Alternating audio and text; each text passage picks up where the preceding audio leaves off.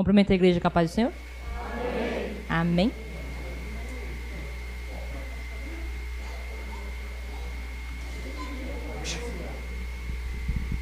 Vamos lá? Irmãos, abram as suas Bíblias no livro de Primeiras Reis, capítulo 21. O que foi, pastor? Tudo bem? Tá tudo bem? Deixa eu aquecer a minha voz. Vai. Hã? Deus me livre. Primeiras Reis, capítulo 21. Primeiras Reis.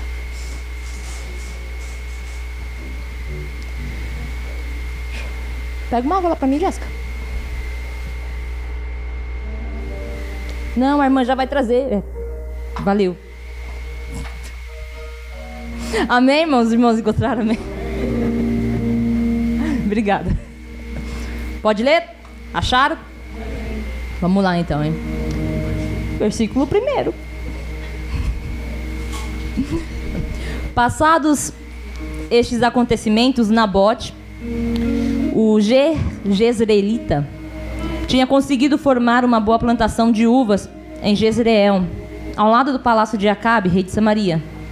Certo dia, Acabe solicitou a Nabote: cede-me a tua vinha, para que eu a transforme em horta, já que ela está situada junto ao meu palácio. Em troca, te darei uma vinha ainda melhor, ou se preferir, pagarei em dinheiro o seu valor. Todavia, Nabote replicou ao rei, dizendo: O Senhor me livre de te entregar a herança de meus pais. Então Acabe foi para o palácio irritado e muito aborrecido por causa da resposta e do modo que Nabote falou com ele. Porque ele havia dito francamente: Não lhe entregarei a herança de meus pais. E por isso estendeu, estendeu-se sobre o seu leito, voltou o rosto para a parede e não quis comer nada. Amém? Vou tirar o óculos para não ver os irmãos. Eu estava algum tempo atrás, no, nesse mês, eu comecei a me lembrar do Nabote. E eu comecei a refletir um pouco mais. Obrigado, irmã Kátia, Deus abençoe. E eu comecei a refletir sobre essa história, sobre esse personagem da Bíblia. Nós conhecemos a sua história. Quase todos os irmãos que estão aqui já ouviu alguém pregar sobre a vinha de Nabote. Mas para contextualizar a igreja, Acabe ele é o rei de Samaria, a autoridade mais poderosa que tem naquele lugar. Acabe ele é talvez um pouquinho menos famoso que a sua esposa, a Jezabel, que a gente também conhece. Nós crentes apelidamos ela carinhosamente como pejorativo. Então toda vez que a gente se refere a alguém como Jezabel, a gente está diminuindo a pessoa. Porque juntos eles foram juntos eles foram pessoas que se afastaram de Deus. Juntos eles foram um rei e uma rainha má. Um rei e uma rainha que não tinha o temor do Senhor. Jezabel, ela foi responsável para trazer sobre Samaria o pecado da idolatria.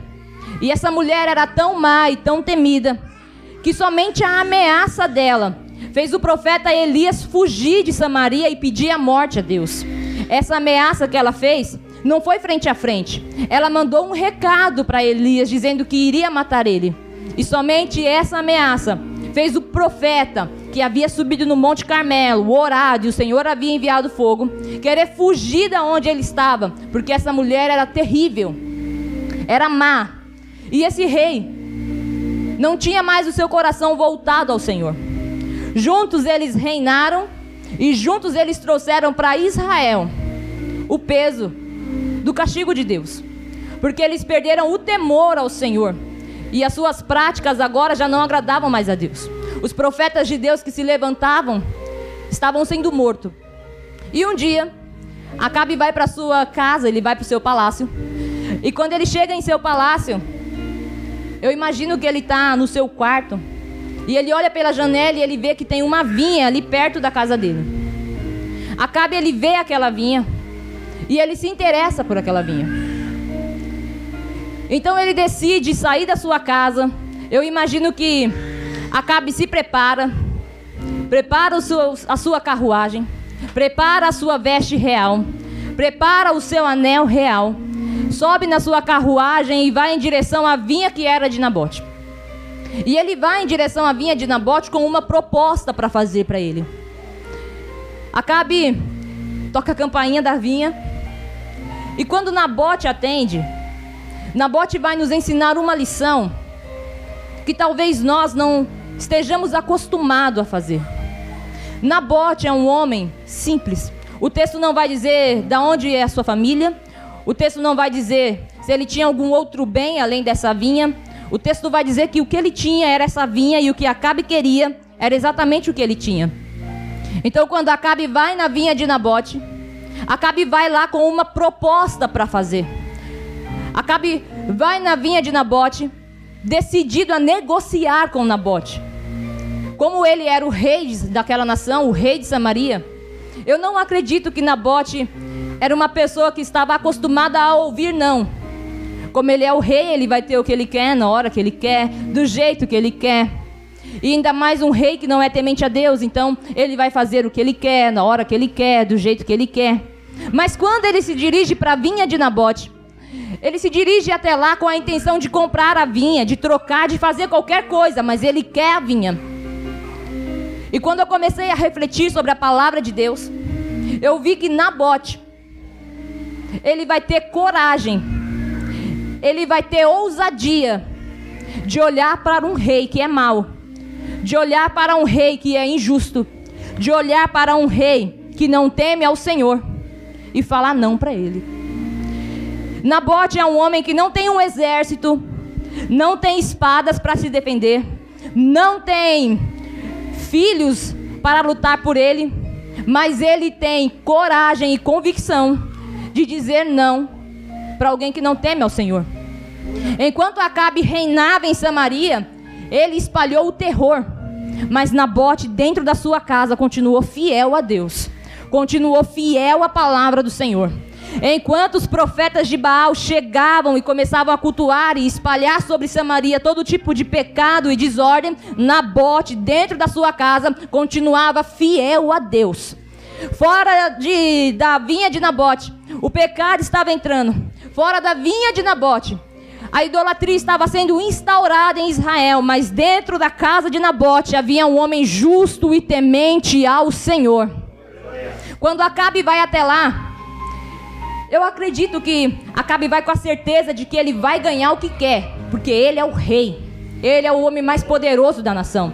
Só receber ele já é uma honra. Quem aqui quer tomar café com algum governador, com algum presidente?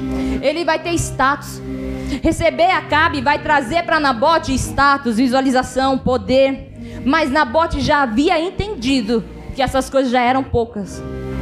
Então, quando quando Acabe chega na vinha de Nabote, Acabe ele chega com a primeira proposta, e eu vou tentar pregar bem rápido, porque é três propostas que acontecem aqui. Nabo Acabe chega com a primeira proposta para Nabote. E a primeira proposta que a gente leu foi Acabe falar: "Me dá a sua vinha. Cede a sua vinha para mim". Esse homem ele era tão tão inescrupuloso. Esse homem ele estava tão fora da casinha e ele se achava tão poderoso que ele achou que poderia chegar para Nabote e falar: pega suas coisas, vai embora e me dá o que é seu. Pega a sua esposa se você tiver, pega o seu filho se você tiver, pega os seus bens, me dá e sai, porque eu quero a sua vinha. E quando eu comecei a meditar na palavra de Deus, eu comecei a entender que Acabe não estava preocupado com a vinha em si. Acabe não estava querendo os frutos que Nabote produzia. Acabe não estava querendo aquela vinha e nem o que aquela vinha estava produzindo para Nabote. Não era a uva que chamou a atenção de Acabe. Não foi os ramos que chamou a atenção de Acabe. Acabe queria a terra de Nabote. Eu vou explicar para você. Não é os seus frutos que o diabo quer. Não é as suas obras que Satanás quer destruir. O diabo sabe que nós vamos produzir porque Jesus disse que produziríamos aonde colocaríamos as nossas mãos. Então, quando uma vinha pequena começa a incomodar um palácio tão grande, não pode ser os frutos, tem que ser a terra, porque se a terra não for boa, não vai ter fruto para dar naquele lugar. Então, quando Acabe olha para sua janela e ele vê uma vinha muito frutífera, ele não vê a vinha em si, mas ele vê a terra que está dando aqueles frutos. Então, quando ele vai até Nabote, ele vai falar para ele: Olha, eu não quero a sua uva, eu não quero o seu fruto, eu não quero o seu trabalho, eu quero a sua terra. Eu quero a sua terra. E Acabe ele é tão sincero, Acabe ele é tão direto, que ele diz o que quer e para que quer. Acabe chama Nabote e diz: Olha, me dá a sua terra, porque eu tenho uma ideia para fazer com ela. Me dá a terra que você herdou para ser uma vinha, porque eu quero transformar ela em uma horta. Eu não sei o que passou na cabeça de Acabe, mas gente, se ele tinha um palácio do lado, por que ele não faz a horta dentro do palácio? Ele tinha dinheiro e poder para comprar qualquer espaço que tinha ali ao redor do palácio dele. Se ele quisesse a horta dentro do quarto dele, ele ia ter a horta dentro do quarto dele. Mas ele vai até Nabote e diz: Olha, eu quero a sua terra. Eu quero essa vinha que foi passada de geração para geração. E eu quero desmanchar a vinha e formar nela uma horta. Eu quero pegar o trabalho que foi passado de geração em geração e acabar com ele para virar uma horta. Porque uma horta tem mais demanda. Uma horta tem mais opções de fruto. Uma horta tem mais produtos do que uma vinha. Então a intenção de Acabe sempre foi tirar o que era para ser e substituir por outro algo. A intenção de Acabe sempre foi tirar aquilo que foi projetado para ser e projetar na terra o que ele queria. Eu não sei se quem comprou a vinha foi o pai, foi a mãe, sei lá quem comprou aquela vinha para Nabote. Mas alguém comprou aquela terra com o propósito daquela terra ser uma vinha. A terra foi comprada com um propósito. A terra foi semeada com um propósito. A terra estava ali para um propósito de ser uma vinha. O plano original era para ser uma vinha. Mas quando Acabe chega com a proposta, a primeira coisa que ele quer é que você dê para ele aquilo que o Senhor te deu. Porque ele quer tirar o projeto original e implantar o projeto dele. E as palavras do inimigo é tão sedutora, porque os projetos dele aos nossos ouvidos parece ter mais rentabilidade, parece ter maior demanda, parece ter um lucro mais rápido, mas não era o propósito inicial da terra. Era para ser uma vinha. Então eles conversando, tomando uma taça de vinho, porque eles estão numa vinha. Eles vão conversando. E essa é a primeira proposta. Eu quero que você me dê. Me dá a sua vinha. Sabe aqueles pais que, que quando tá brigando com o filho, fala assim: "Você não valoriza porque você não sabe o preço". Você não valoriza, você quebra. A Agatha é bem essas caras de mãe. Você, não, você quebra porque não foi você que trabalhou para pagar. Você destrói. Porque você não tem cuidado, porque não foi você que foi lá e comprou. O pensamento de Acabe quando vai até a vinha de Nabote, ele pensa que por Nabote ter herdado a vinha, ele vai abrir mão dela fácil. Ele pensa que pelo fato de Nabote ter ganhado a vinha, ele vai dar a vinha para qualquer um e a qualquer momento. Só que Nabote era um homem justo. E enquanto uma nação caminhava para a idolatria, ele continuava fiel ao Senhor. Enquanto um rei e uma rainha conduziam uma multidão ao inferno, ele continuava dentro da casa dele dizendo: Guarde-me o Senhor, livre-me o Senhor, mas eu não abro mão, eu não dou a minha vinha. Eu não paguei o preço por ela e eu também não posso estipular o preço por ela. Mas ninguém vai desmanchar o projeto inicial que o Senhor fez para ela. Ninguém vai tirar o projeto que o Senhor colocou em você para colocar o projeto do mundo. O inimigo não vai te descaracterizar e fazer de você o seu projeto original. Nós somos projetos de um Deus vivo. Essa é a primeira proposta. Eu quero que você me dá, porque se você não comprou, tanto faz para você. E eu acho que é isso que é engraçado. Porque nós não compramos. Mas nós sabemos o preço que foi pago. E é por isso que nós não abrimos mão. Porque nós sabemos que o preço pago pela nossa terra Foi um preço muito caro para a gente dar de bandeja para alguém. E por aí vai. Essa é a primeira proposta. Eu quero que você entregue a sua vinha. A primeira proposta do inimigo é essa. Eu quero que você entregue os pontos. Eu quero que você abra mão da chamada. Eu quero que você desista do sonho. Porque não foi você que comprou. E eu posso fazer algo melhor com ela. E aí Nabote olha para ele e diz: Não, guarde-me o Senhor de abrir mão daquilo que Deus me deu. Guarde-me o Senhor de te entregar aquilo que Deus me deu. Então Nabote vai para a segunda. Nabote não, gente, Acabe. Vai para a segunda tentativa dele. E eu acho essa tentativa mais cruel. Porque Acabe vai olhar para Nabote e vai dizer assim: tá bom, já que você não quer me dar, vamos fazer um acordo então. Eu tenho uma outra vinha, uma vinha maior que a sua, uma vinha melhor que a sua. E como você não quer dar essa vinha para mim, então vamos trocar as vinhas. Você me dá a sua vinha e eu vou te dar uma vinha melhor. Eu vou te dar uma vinha maior. Eu vou te dar uma vinha mais produtiva. Essa proposta ela não é boa? Se é nós que está nela, a gente não aceita? Pô, o cara quer a minha terra e em troca ele vai me dar uma vinha maior, que eu vou ter mais lucro, que eu vou produzir mais, então eu vou viver melhor. Só que preste atenção, igreja de Cristo. Proposta de Acabe ela é sutil, mas ela é uma proposta muito profunda. Porque nas entrelinhas Acabe está olhando para Nabote e está dizendo: Olha, você tem uma vinha, só que eu tenho uma vinha melhor que a sua, maior do que a sua, que tem mais frutos do que a sua. E aí Acabe começa a jogar com Nabote, para Nabote começar a olhar aquilo que Nabote não tem. Se a gente estivesse no lugar de Nabote, provavelmente a gente ia estar tá falando, é uma boa, é uma boa proposta. Ele tem uma vinha maior, ele tem uma vinha melhor. Eu não tenho uma vinha tão grande. Eu não tenho uma vinha que cabe tantos frutos. Preste atenção no que Acabe faz. Acabe começa a comparar o que ele tem com o que Nabote tem. Acabe, o rei da nação, começa a comparar com um, sei lá, um jardineiro, não sei o que, que é. Começa a comparar com esse homem o que ele tem, mostrando para Nabote o que Nabote não tem. Acabe está dizendo para Nabote: Eu tenho uma vinha maior do que a sua, eu tenho uma vinha melhor do que a sua.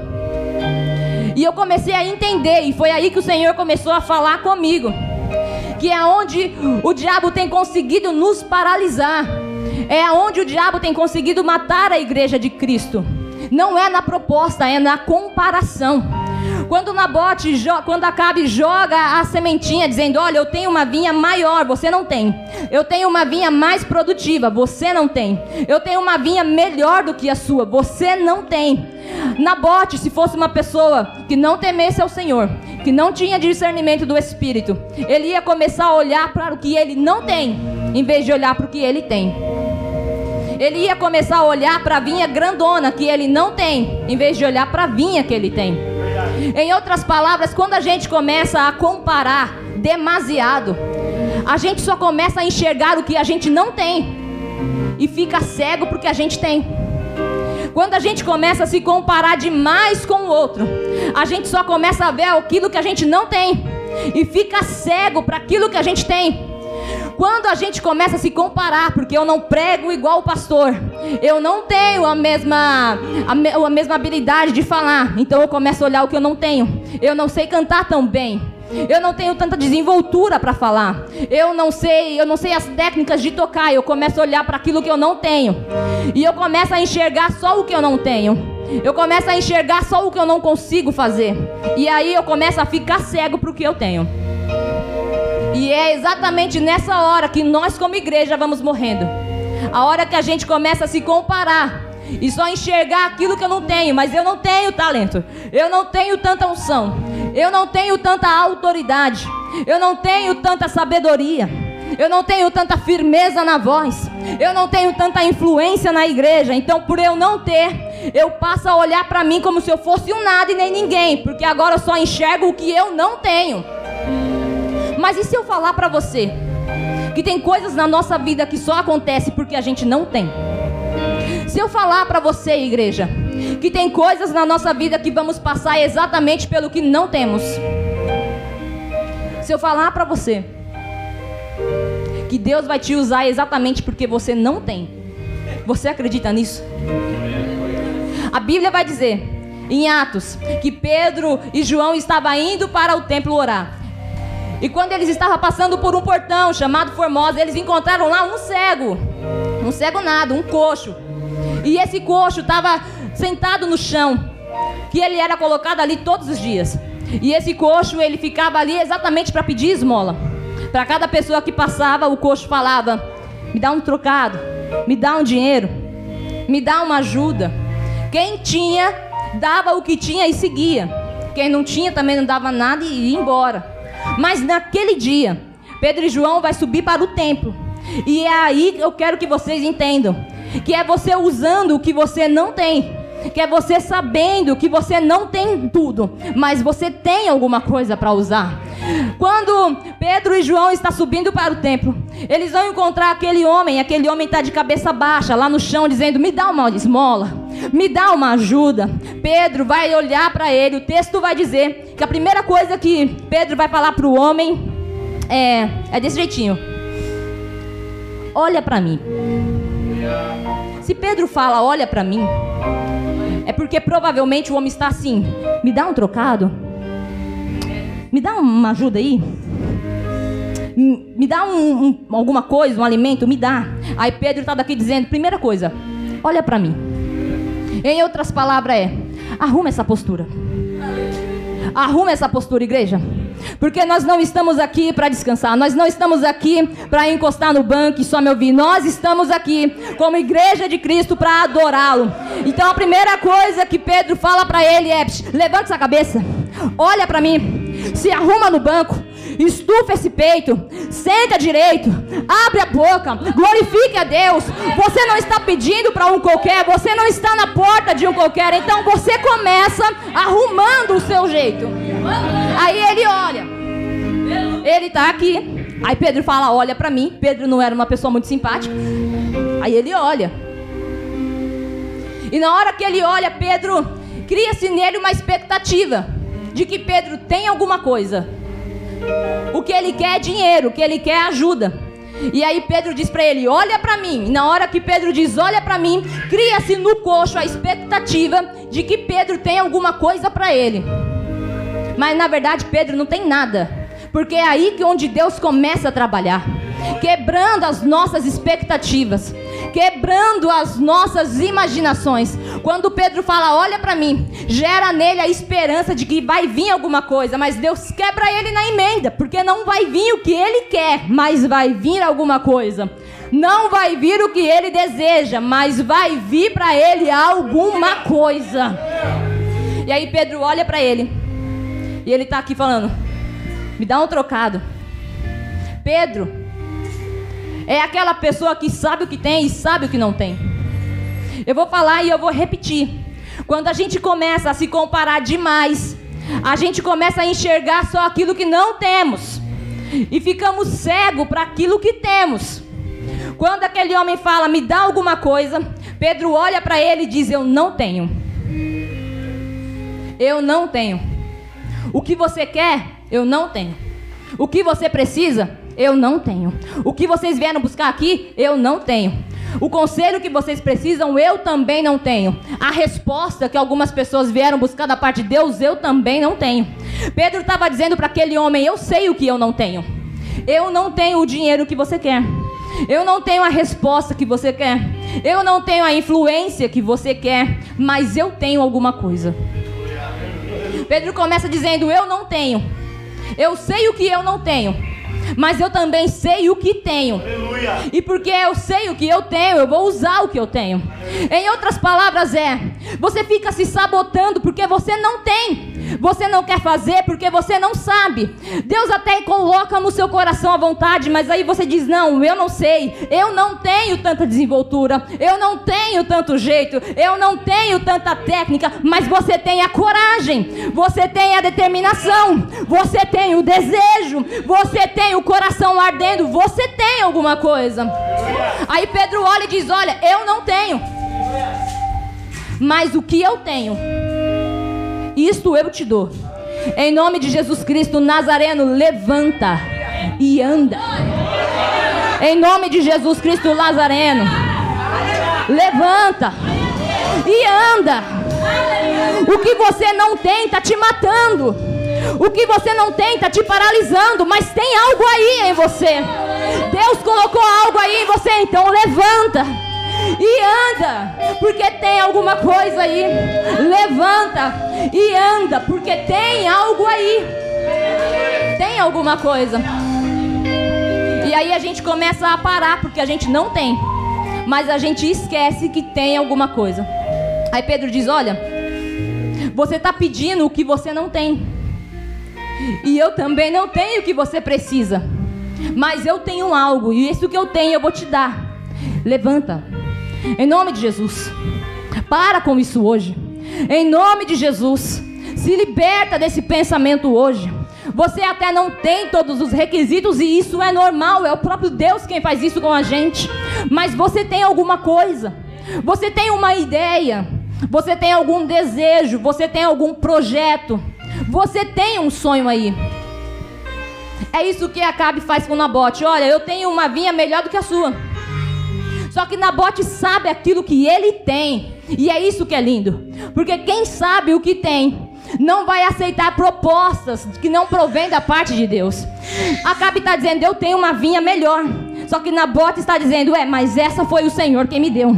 Acabe está dizendo: Eu tenho uma vinha maior. Mas Nabote está do outro lado dizendo: É, mas essa foi herança que o próprio Deus me deu. Então fica com a sua vinha. Vai para a sua vinha e me deixe na minha vinha, me deixe na minha casa. Eu não olho para o que eu não tenho. Deus vai fazer algo através de mim com aquilo que eu tenho. Aleluia! Tem algo nessa igreja. Tem que ter algo nesse culto.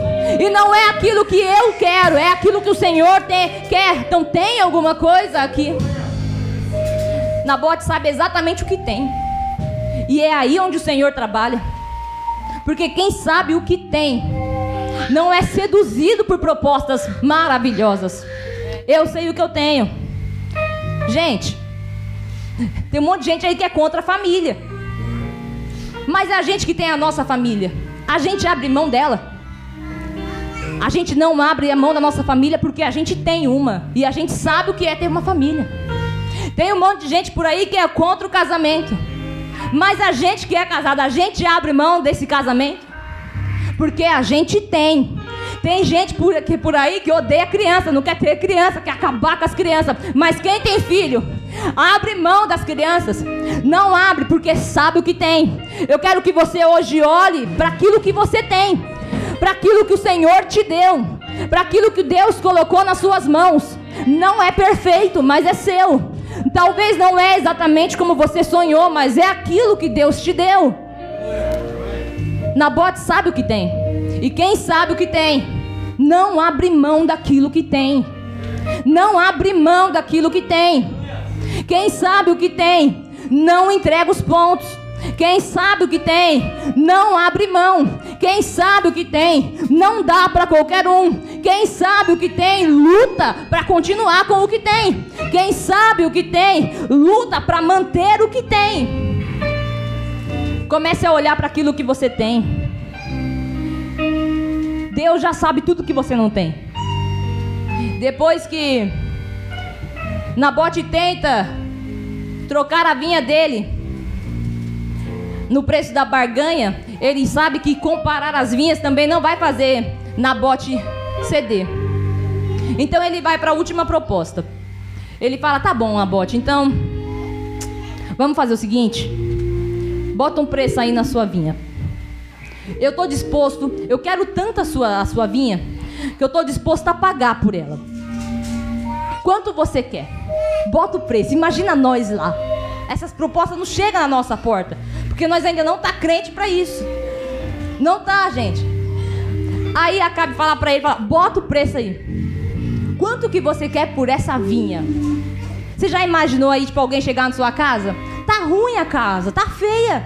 Mas você fala, vixe, vou comprar 10 casas com o dinheiro que eu vou vender essa casa. Ele quer vender, ele quer comprar. E ele ainda fala: escolhe aí, quanto você quer pagar pela sua casa? Quanto você quer? Imagina isso agora. Imagina alguém, um empresário, chegar agora lá no seu carro. A gente sabe que o carro está com defeito. A gente sabe que tem um pneu zoado, que está faltando um óleo. A gente sabe que o carro grita. A gente sabe que tem algum problema no carro.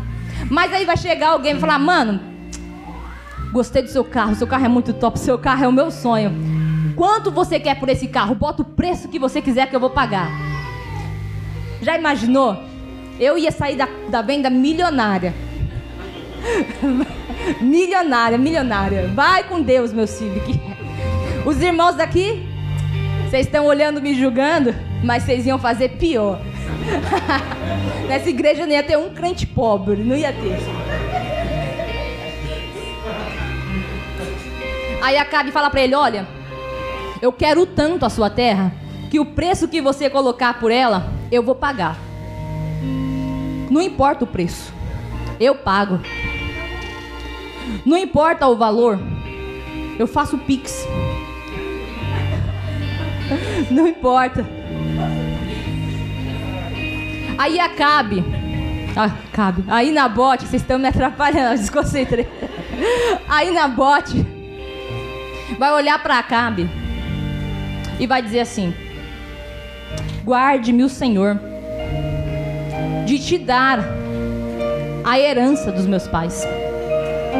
Que Deus me guarde, que Deus me livre de vender aquilo que eu não comprei, eu herdei. Que Deus me livre de abrir mão daquilo que eu não poderia pagar o preço, alguém pagou por mim. Que Deus me livre de eu te entregar aquilo que alguém trabalhou, suou, morreu para mim poder ter. Que Deus me livre de te entregar ou de te vender aquilo que alguém, alguém um dia plantou para mim. Que Deus me livre de eu te entregar aquilo que um dia alguém passou horas e horas e horas de joelhos por mim. Que Deus me livre de eu te entregar aquilo que um dia alguém foi em várias igrejas falando: ora por ela, ora por ele, ora por mim. Que Deus me livre de te entregar aquilo que um dia alguém pagou muito preço, derramou muita lágrima, foi muito tempo com Deus, foi muito tempo de oração. Alguém investiu pesado nessa vinha. Então que Deus me livre de abrir mão dela para você. Que Deus me livre. Aí o grupo de louvor canta aqui é nós não podemos saber o preço. Nós não podemos colocar o valor. Nós não podemos falar para Acabe, olha, é, é 10 mil, é 100 mil, é um milhão. Eu não posso colocar preço, porque alguém derramou sangue para minha vinha estar aqui hoje. Alguém derramou sangue para nós, como vinha estar aqui hoje. Aí fala que Deus me guarde de abrir mão da minha herança. Para encerrar, para encerrar. Como igreja, como cristão, nós devemos aprender que o diabo não faz nenhuma proposta ruim. Nós devemos estar ligado que o diabo não vai nos oferecer nada que seja feio, nada que seja ruim. Todas as propostas do diabo são propostas boas. Todas as propostas do diabo são propostas, propostas tentadoras. Até parece que Deus está no negócio. Olha, foi o próprio Deus que me mandou isso daqui. As propostas que o inimigo coloca na nossa mesa são propostas belíssimas. Quer um exemplo? Um dia, Esaú estava caçando, estava caçando. E aí ele vai chegar em casa e ele está com fome. Quando ele chega em casa, ele vai olhar para Jacó e vai dizer: Jacó, estou morrendo de fome. Tem alguma coisa para comer nessa casa? Jacó estava fazendo um ensopado. E ele diz: Tem tem, tem ensopado aqui, você quer? Aí Esaú fala, eu quero. Aí Jacó fala, então vamos fazer um acordo? Vamos fazer uma proposta? Eu te dou um ensopado. Em troca, você me dá a sua bênção de primogênito. Vamos fazer uma troca, Esaú. Eu sei que você está com fome e eu tenho o que você quer. Então eu te dou a comida e você me dá a benção. É uma proposta ruim? Ah, Esaú não achou não. Porque Esaú falou assim, ó. Pra que, que eu quero uma benção se eu tiver morto? Ô gente, que drama é esse de comida? Esse homem ia cair ali morto. Ele não ia morrer ali. Eu quero que você pense, porque é nessas horas que Satanás chega com as propostas pra gente. E a gente cai. E a gente cede. É quando a nossa emoção está dominando os nossos sentimentos que Satanás chega com o pratinho na mesa. É quando as nossas emoções estão à flor da pele que Satanás chega com um contrato. Esaú tá ali com fome, com fome, e na cabeça dele, se ele não comer, ele morre. Jacó tá com a comida dizendo: Bora trocar? Você me dá a sua bênção e eu te dou um ensopado. Esaú, completamente transtornado pela fome, falou: Eu não quero a minha bênção. Pode levar. E entregou. Trocou a sua bênção por um prato de lentilha. Controlado pela emoção do momento. Porque não sabia o valor da bênção porque achou que ia morrer ali, porque deixou o desespero subir a cabeça, porque deixou a emoção tomar conta, então abriu mão da benção. Satanás sempre chega nos nossos momentos de dificuldade. Quer um outro exemplo? Jesus estava no deserto 40 dias fazendo jejum. A Bíblia diz que Jesus teve o quê? Fome. Quem aparece? Vocês já perceberam que o diabo gosta de tentar crente na comida? Jesus está com fome. E o diabo aparece lá. E ele fala: Se tu és o filho de Deus, transforma essas pedras daqui em pão. É uma proposta ruim? É a solução para o problema, gente. O problema nem é a fome. Se tu és o filho de Deus, eu tenho a solução para o seu problema. Transforma a pedra em pão. Aí Jesus responde para ele: Olha, nem só de pão viverá o homem, mas de toda palavra que sai da boca de Deus. Então a Bíblia diz que Satanás pega Jesus, leva para ele para o templo e diz: Olha, se você se jogar daqui, a Bíblia diz que o Senhor dará ordem aos teus anjos a teu respeito e eles virão aqui e virão te livrar. Aí Jesus olha para ele e diz: É verdade, mas a Bíblia também diz que não tentarás ao Senhor teu Deus. E é aqui para começar a encerrar. Aí o diabo pega Jesus leva Jesus para o monte mais alto e faz a terceira e última proposta. Ele diz: Olha, Jesus, se você se ajoelhar, se você se dobrar, todos os reinos da terra se dobrarão para você. Se você se ajoelhar e me adorar aqui e agora, todos os homens da terra vai te adorar, todos os homens da terra vai se dobrar perante você. E aí Jesus permanece lá, dizendo para a proposta: Olha, a Bíblia também diz: Não tentarás o Senhor teu Deus. Apartai-vos de mim. Mas eu quero fechar exatamente aqui. Toda vez que você fala não para alguma coisa aqui, Deus está falando sim para outra coisa na sua vida. Enquanto Jesus estava no deserto dizendo não para o diabo, eu imagino que Deus estava no céu gerando um versículo que depois iria ser escrito por Paulo lá em Filipenses e a pastora leu domingo. O diabo está ali falando: Jesus, se você se prostrar e me adorar, todos os reinos da terra vão se prostrar e vão te adorar. E Jesus fiel diz: Olha, não adorarás a outro Deus. A Bíblia diz que eu devo adorar só ao meu Deus. E eu imagino agora no céu, Deus criando uma estratégia de dar um baile em Satanás, porque Satanás quer que Jesus se ajoelhe e aceite a proposta. E enquanto Jesus está na terra dizendo não, Deus está criando no seu coração o versículo que Paulo ia dizer, e por isso Deus lhe deu um nome que está acima de todos os outros nomes. E sobre esse nome, todo joelho se dobrará, todo joelho no céu, todo joelho na terra e todo joelho abaixo da terra se dobrará, e toda língua confessará que Jesus Cristo é o Senhor, para a glória de Deus o Pai. Enquanto você fala não, Deus está preparando algo para sua vida. Enquanto você não cede à tentação, Deus está te guardando em outro lugar. Enquanto você resiste aqui, Deus está dizendo: bem-aventurado, bem-aventurado, bem-aventurado. Eu imagino que a proposta é muito pequena. Porque o diabo está falando, Jesus, eu faço a terra te adorar. Mas Deus está no céu dizendo, eu faço o céu, eu faço a terra, eu faço até os demônios se prostrarem diante de Jesus. Não ceda à tentação. Deus tem algo mais poderoso para sua vida. Não entregue a sua vinha. Deus tem algo maior para te dar. Não abra mão da sua chamada. Deus tem uma unção para derramar.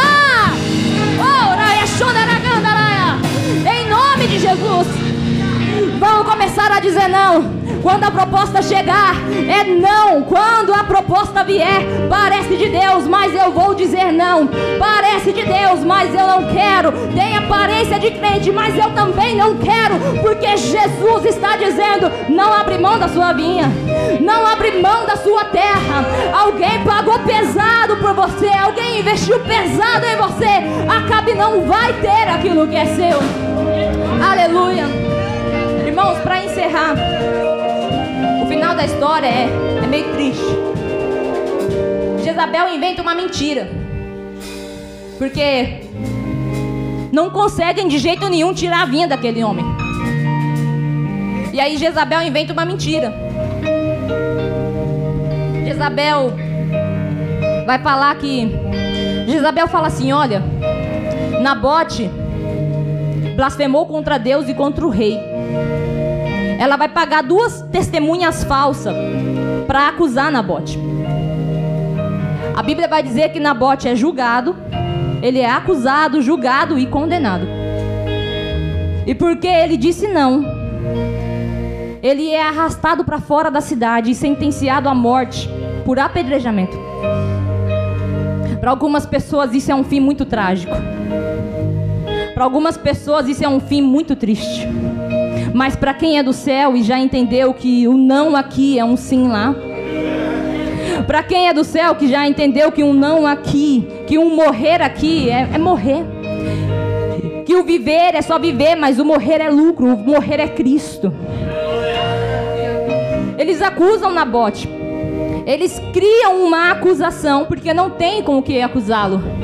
Eles inventam um crime porque não tem crime. Eles arrastam Nabote para fora da cidade. E vocês acreditam que Deus não livrou ele? Morreu. Sem fazer nada. Morreu porque não abriu mão. Morreu porque não negou. Morreu porque permaneceu fiel. E eu quero encerrar exatamente aqui. Porque eu vejo Jesus falando de Nabote. Quando Jesus diz: Olha, bem-aventurado os que sofrem perseguição por causa da justiça. Desses é o reino do céu. Nabote morreu por uma vinha, mas o reino é dele. Nabote morreu por uma vinha, mas está andando em ruas de ouro. Nabote morreu por ser fiel a uma vinha, mas está ao lado de Jesus, junto com os anciões, irmãos, aí, dizendo: Santo, Santo, Santo é o Senhor.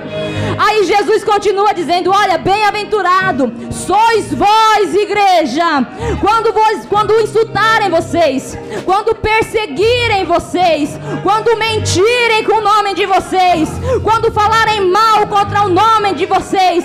Sabe o que Jesus diz? Não é para chorar, não é para sair da igreja. Quando perseguirem você, quando mentirem com vocês, Jesus diz: exultai-vos e alegrai-vos sobremaneira, pois é grande o vosso galardão nos céus. Pois é grande o vosso galardão nos céus. Permaneçam fiéis aqui, pois é grande o nosso galardão no céu. Permaneçam dizendo não aqui, porque somos bem-aventurados no céu. Aleluia. Alegrai-vos quando forem perseguidos. Alegrai-vos quando forem insultados. Alegrai-vos quando mentirem. Alegrai-vos quando matarem. Alegrai-vos quando te agredirem, pois é grande. É grande. E naquele grande dia, nós vamos ouvir Jesus olhar para Nabote e dizer: Vinde, bendito do meu Pai, bem-aventurado. Vinde, bendito do meu Pai, porque não abriram mão Imagine agora o próprio Cristo chamando: Vinde, bendito do meu Pai, porque eu preparei lugar. Aí Jesus vai dizer: Ágata, vinde, bendita de meu Pai, para o reino que eu vos preparei. Vinde, vinde, Michele, vem, pastora, vem, irmão Ricardo, vinde, benditos de meu Pai, porque falaram não aqui na terra, então será grande o vosso galardão nos céus. Oh, aleluia. Quem entende? o que vamos herdar. Não abre mão para qualquer proposta que é colocada. Então, em nome de Jesus, se você crê nessa palavra, comece a dizer não. Talvez alguém esteja buscando alguma resposta da parte de Deus, e a resposta é simplesmente não. A proposta é boa, o acordo parece ser bom, mas é não. Então, em nome de Jesus, aplauda o nome do Senhor. E eu agradeço a minha oportunidade.